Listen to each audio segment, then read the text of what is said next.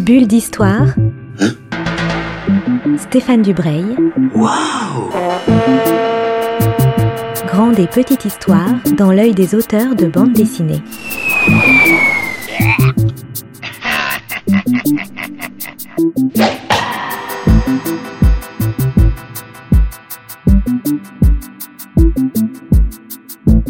Bonjour à toutes et à tous et bienvenue pour une nouvelle saison de Bulle d'Histoire sur Art District Radio.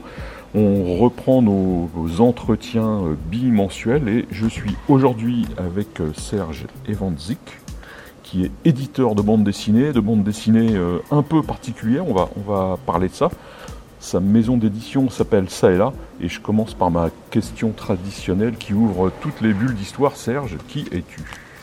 Bonjour, et donc je suis un éditeur de, de bande dessinée effectivement qui, euh, qui a créé une structure qui s'appelle là comme tu l'as dit il y a 16 ans maintenant, euh, après un parcours dans l'audiovisuel. Moi en fait j'a- j'avais fait une école de commerce et après j'ai travaillé pendant une dizaine d'années dans la production audiovisuelle, euh, télévision et notamment dans le dessin animé. J'étais producteur de dessin animé pendant 5-6 ans avant de me lancer dans l'édition de bande dessinée. Donc j'ai 52 ans et voilà, en résumé, ce que je suis, qui je suis.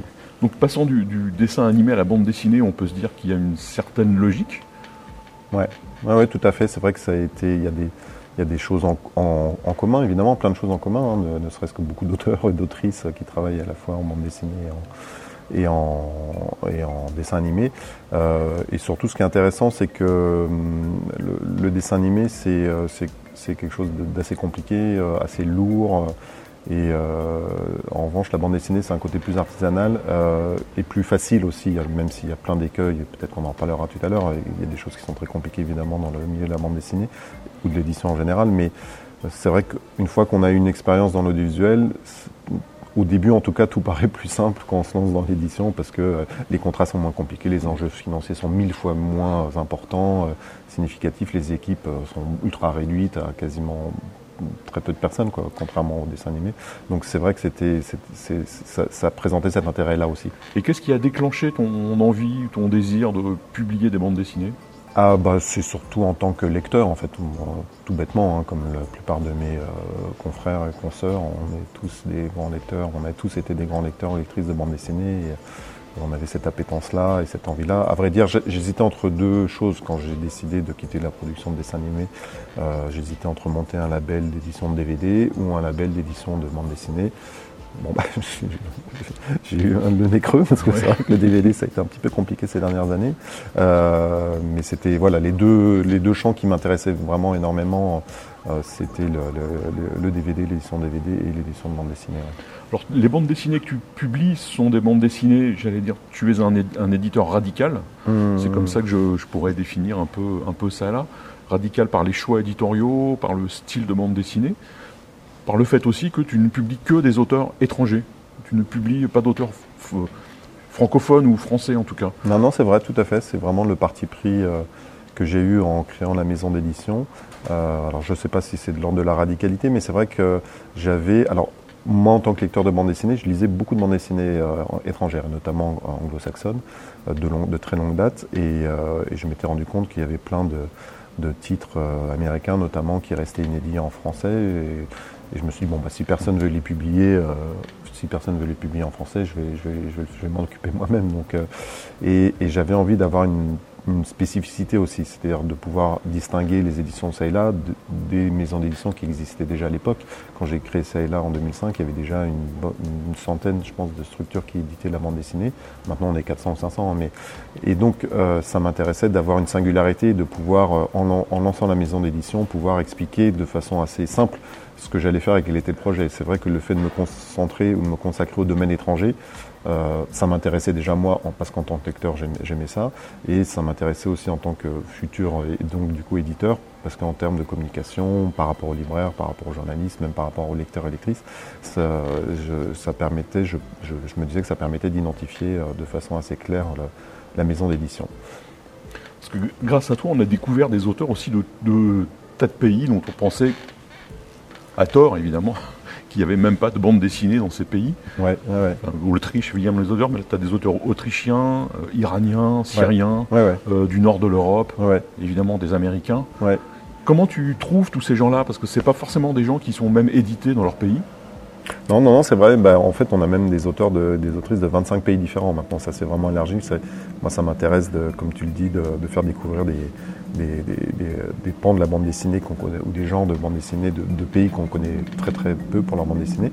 Euh, et je, le fais de façon de plus en plus euh, euh, comment dire, volontaire depuis quelques années parce que c'est plus facile de trouver de la bande dessinée américaine parce que le marché de l'édition aux États-Unis est extraordinairement dynamique. Il y a beaucoup d'éditeurs, il y a énormément de lecteurs et lectrices, il est très développé. Il y a beaucoup d'auteurs et d'autrices, donc on peut assez facilement se concentrer sur le marché américain.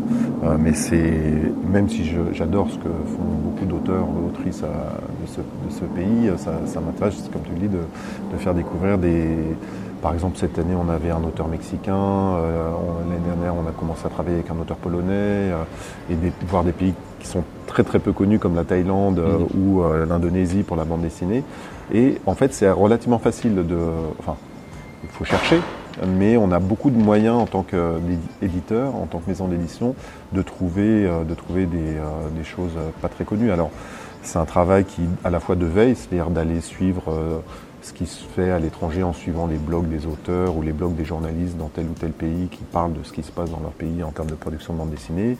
Ça veut dire aussi aller sur des festivals ou à la rencontre des éditeurs et des auteurs étrangers. Alors, on a la chance en France d'avoir le festival d'Angoulême où il y a une partie que le, public ne connaît pas, mais qui réserve aux professionnels, mais où les, éditeurs et les auteurs du monde entier viennent en fait et se rencontrent. Euh, alors pas tous, hein, mais parce que tout le monde ne vient pas à Angoulême, mais il y a quand même plein plein d'étrangers euh, auteurs ou éditeurs qui viennent à Angoulême et c'est un moment où on peut se rencontrer, échanger, expliquer ce qu'on publie. Euh, et moi, c'est là où je peux découvrir justement des, auteurs qui viennent sur, mon stand pour présenter des projets. Alors, il y a beaucoup d'auteurs européens, mais pas que. Et euh, rencontrer les éditeurs pour euh, qui me présentent leur catalogue et qu'éventuellement j'en achète les droits pour les publier après en langue française. Et il y a aussi un événement qui est vraiment le gros événement du monde de l'édition à l'échelle internationale, c'est la foire de Francfort mmh. qui a lieu tous les ans en octobre, où là, pour le coup, ça concerne tous les secteurs de l'édition, mais il y a vraiment les éditeurs du monde entier qui sont là, et de tous les pays, de tous les, toutes les zones géographiques. Et c'est aussi un endroit où j'ai pu découvrir euh, euh, des auteurs ou des autrices que je ne connaissais pas, ou même des éditeurs et des, que je ne connaissais pas, et, euh, et faire affaire avec eux, c'est enfin en tout cas choisir de publier leur, certains de leurs titres en français, notamment par exemple Carlienne de Villiers, qui est une sud-africaine je, que j'avais jamais entendu parler du livre et c'est en, rencontrant son éditeur qui était un Suisse allemand euh, que, je suis tombé là-dessus. C'est un, bouquin qui est important dans notre catalogue, euh, ou le livre de, l'Indonésienne Tita Lasarati, euh, Bandung, qu'on a publié il y a quelques années. C'est pareil, c'était l'Indonésie qui était l'invité d'honneur à, la foire de Francfort cette année-là. Et en farfouillant sur tous les stands indonésiens qui étaient là, je suis tombé par hasard sur cette bande dessinée-là qui m'intéressait. Donc voilà, c'est un peu comme ça du, hasard. Et puis c'est vrai qu'au fil du temps, je reçois maintenant que ça est là est un peu connu dans le milieu de la bande dessinée à l'étranger, je reçois de plus en plus de, projets ou de, propositions d'achat de, droits en fait euh, d'éditeurs étrangers ou d'agents étrangers ou d'auteurs ou d'autrices qui m'envoient eux-mêmes directement les livres ou les projets qu'ils ont. Et ça c'est même assez conséquent maintenant tout ce que je peux recevoir. Est-ce que ça a été difficile d'imposer la ligne de ça et là dans le monde de la bande dessinée?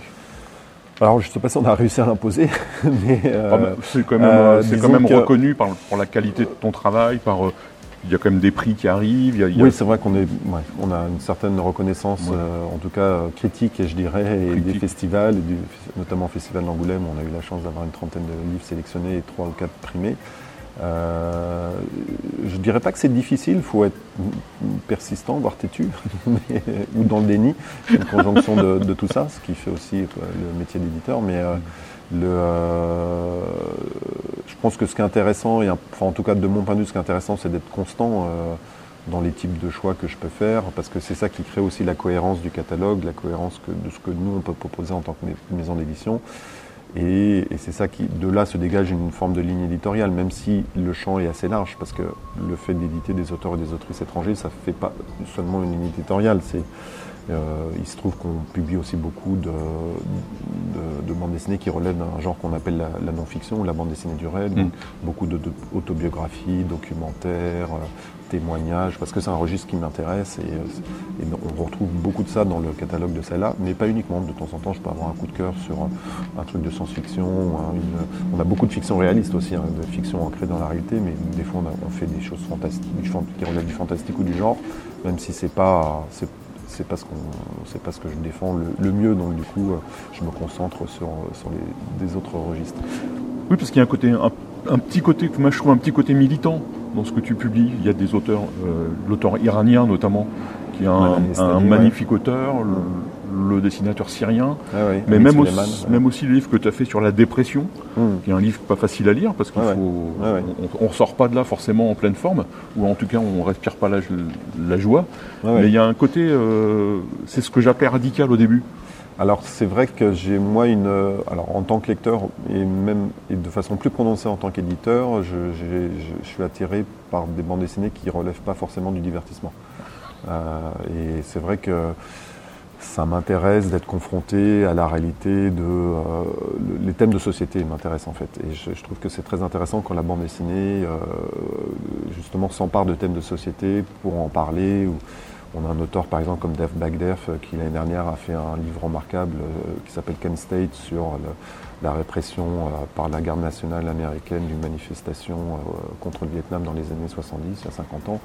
donc ça c'est un truc qui reste d'actualité hein, malheureusement et, on a beaucoup d'auteurs et effectivement de la bande dessinée documentaire qui peut parler de de thèmes comme euh, même de la, de la, bande dessinée de, didactique, je dirais. On a fait des, petites, une série de trois ouvrages sur euh, l'anxiété, la douleur, le trauma, mm. qui sont des petits livres en 32 pages, vraiment de bande dessinée didactique. Et, et, ça, c'est quelque chose qui m'intéresse quand on utilise la grammaire de la bande dessinée, le, le, le, médium de la bande dessinée pour faire passer des informations, expliquer des choses parler de soi évidemment quand c'est l'autobiographie comme Manane Esnada dont je parlais, ou Carline de Villiers, la sud-africaine dont, dont, je parlais, ou Liloust qui a fait euh, On n'est pas assez, qui est un, des livres importants du catalogue de Saïla, une Autrichienne qui parlait de ses années punk euh, dans les années 80 euh, en Autriche et en Italie. ça, c'est vrai que c'est des, des, registres qui m'intéressent. Et en général, quand les, auteurs ou les autrices parlent d'eux-mêmes, c'est pas pour dire que tout va bien.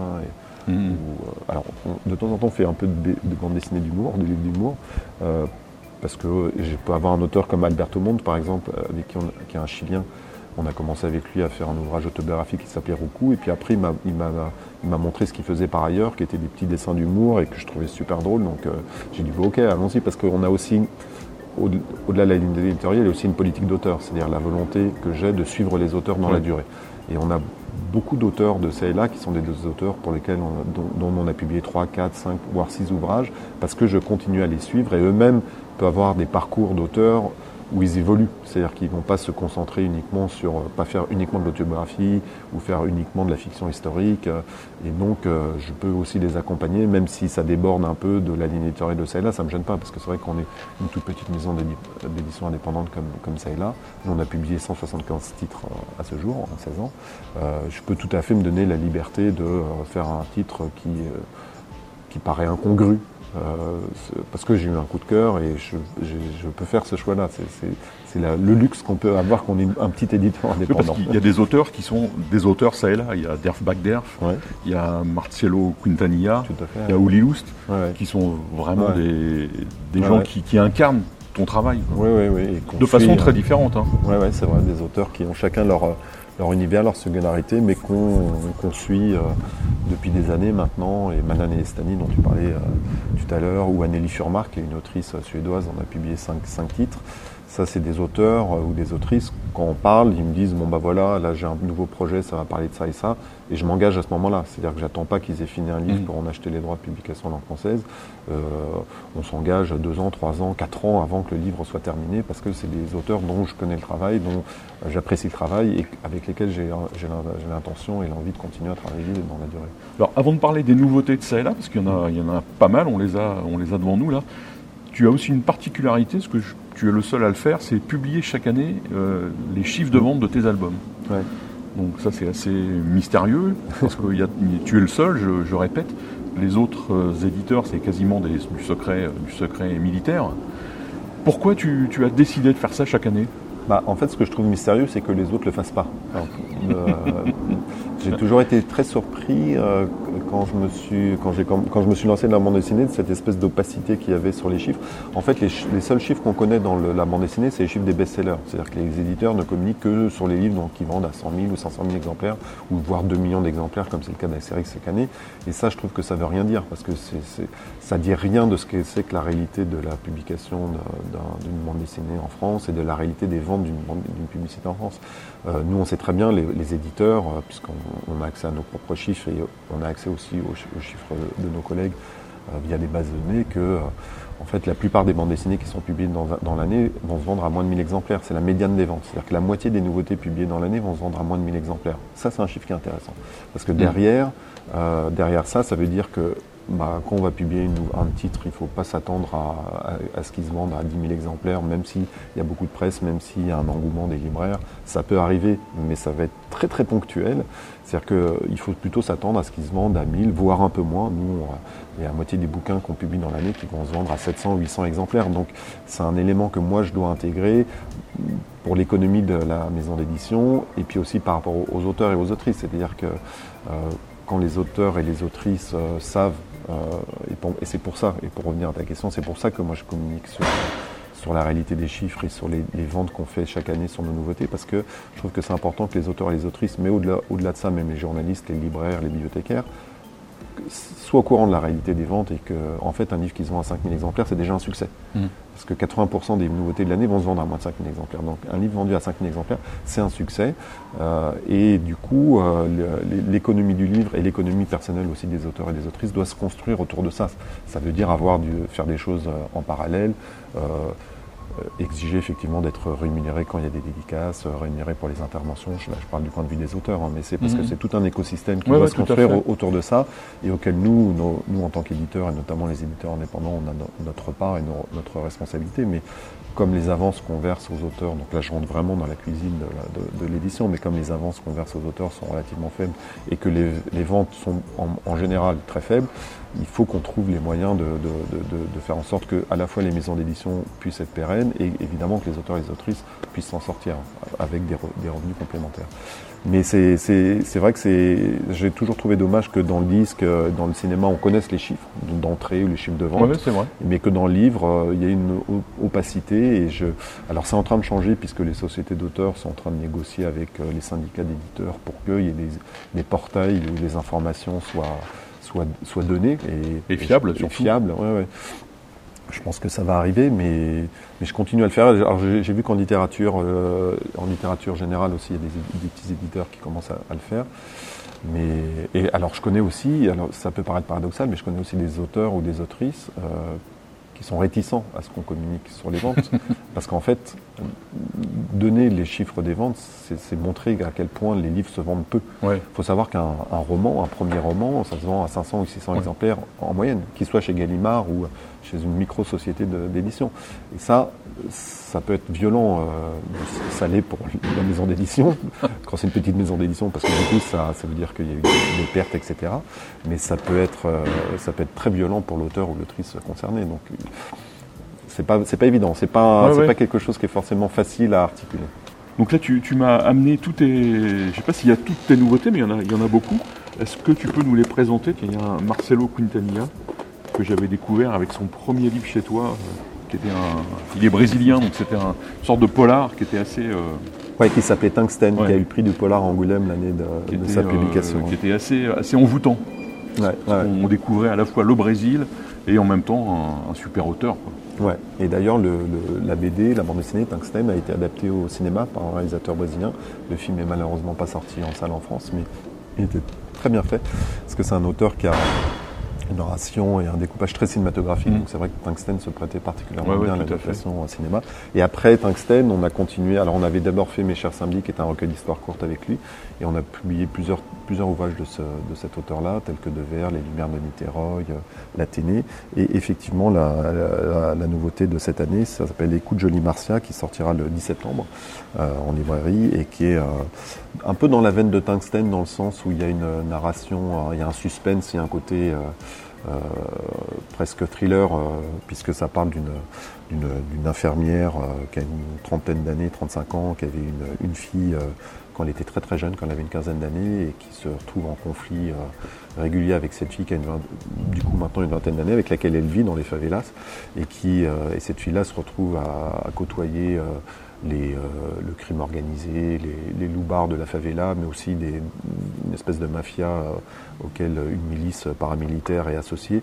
Et donc euh, Marcia, donc la mère, va essayer par tous les moyens de faire en sorte que sa, que sa fille s'en sorte. Et il y a un vrai suspense, c'est raconté de, vraiment de main de maître, et des personnages qui ont une épaisseur psychologique très forte, que c'est ça que j'aime beaucoup dans le travail de Marcelo Quintanilla, c'est que euh, les personnages sont hyper attachants, c'est pas du tout manichéen, et puis il y, a un registre graphique très étonnant, d'une palette de couleurs aussi très étonnante, qui est difficile à décrire euh, en radio, mais euh, que les gens pourront voir quand ils verront la couverture. Et qui, tranche beaucoup avec son style d'histoire. Ouais, ouais, on est, on est surpris à chaque fois. Quoi. Et c'est à chaque et d'ailleurs à chaque livre il change il, il mm. change c'est un auteur qui globalement reste dans une forme de bande dessinée relativement réaliste. On n'est pas dans du dans une bande dessinée ultra stylisée, euh, mais euh, il fait des ajustements qui sont très sensibles d'une bande dessinée à l'autre, et c'est vraiment, euh, et même les formats, c'est-à-dire que là par exemple, Écoute Jolie Martien, c'est un grand format, 25 x 31 cm, alors que des fois on a fait des livres avec lui qui étaient dans le format du roman graphique, 17 x 24 cm, en souple. il a fait des livres en noir et blanc comme des livres en, couleur, voilà, donc un univers très varié les nouveautés, du deuxième semestre apparaître.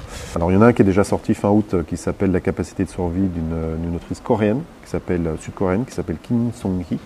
On avait déjà commencé à travailler avec, euh, sur la Corée il y a deux ans avec une autrice qui s'appelle Songaram. On avait fait deux femmes, un ouvrage très intéressant. Et la capacité de survie, c'est c'est une belle petite découverte, une autrice qui a un univers graphique hyper singulier, euh, avec des, personnages très stylisés pour le coup, euh, et, euh, beaucoup de.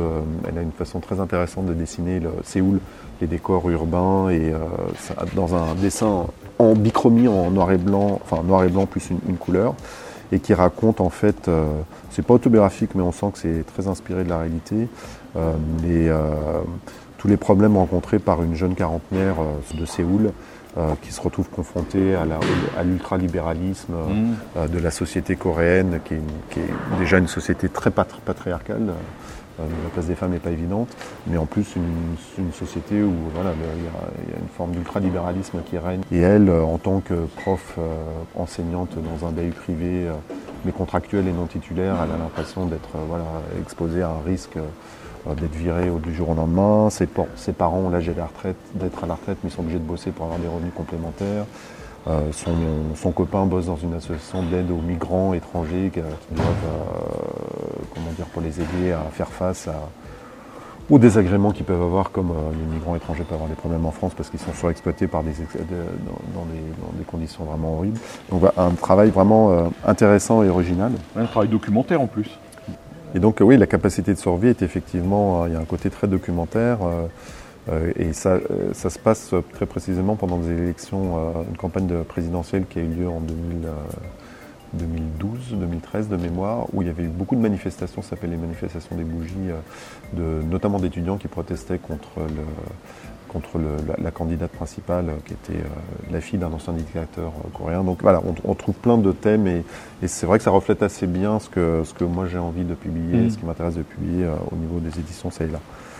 On a aussi donc fin septembre le nouveau livre d'une autrice taïwanaise qui vit à Paris depuis quelques années qui s'appelle Li Chinmin avec, on, avec laquelle on travaille régulièrement. C'est le troisième livre d'elle qu'on publie. Alors elle, elle, est vraiment dans le registre de l'autobiographie. le premier livre d'elle qu'on avait publié s'appelait Formose, raconter son enfance à Taïwan et qu'est-ce que ça faisait de, quitter Taïwan euh, à une vingtaine d'années pour venir s'installer dans un pays étranger, en l'occurrence la France. Et là, Guantao chez moi est un peu la suite de Formose et ça raconte euh, bah, sa vie maintenant en France et tous les problèmes d'acceptation qu'elle peut rencontrer, toutes les vexations, euh, les, espèces de racisme à bas bruit auquel elle est confrontée et, ça parle du coup de ce que ça fait de plus vraiment être euh, taïwanaise parce qu'elle a quitté, elle vit plus à Taïwan et elle a des problèmes avec sa famille puisqu'elle voit, voit les membres de sa famille de façon très irrégulière, plus vraiment se considérer comme taïwanaise et de ne pas avoir vraiment l'impression d'être considérée comme française Mhm. parce qu'elle a encore un accent et elle- on lui reproche encore de faire des fautes. Et, et ça, je trouve que c'est une thématique qui m'intéresse vraiment énormément et qu'elle aborde de façon assez euh, dure hein, parce que c'est évidemment comme autobiographique, elle parle de choses qui sont, qui sont difficiles, mais c'est c'est un travail qui est très intéressant avec un dessin qui est aussi particulier, qui est au crayon à papier. Ouais.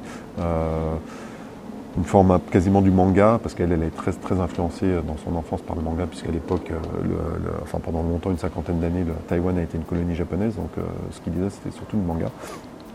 Bah, dans tout ce que tu publies, chaque fois, je, je suis aussi intéressé par le- les styles graphiques très différents. Mm, mm, Et on mm. sent des influences euh, culturello, plastiques de plein de pays à chaque fois. Ouais. Ça, souvent, c'est une, une surprise. Ouais. Et enfin, moi, je rentre souvent par le dessin avant, Ouais. avant de rentrer par l'histoire. Ouais. Et chaque fois, c'est un truc très intéressant, ça. Il y a un gros mélange Ah oui, dans tout ton catalogue. ouais, c'est vrai que de ce point de vue-là, moi, j'ai pas du tout de, j'ai pas de barrière, quoi. C'est-à-dire que le- les- les- la seule barrière que j'ai, je dirais que c'est ce- c'est sur le style euh, classique. J'ai lu énormément de bandes dessinées classiques franco-belges euh, dans mon enfance, dans mon adolescence, quand j'étais jeune adulte. Et c'est un registre que maintenant j'ai beaucoup plus de mal euh, à lire. Euh, alors qu'effectivement, euh, j'aime maintenant les partis pris euh, forts, en fait, stylistiques, c'est-à-dire des gens qui ont un trait, enfin, qui représentent les, que ce soit les personnages ou les décors de façon très stylisée. Je- en général, c'est assez client.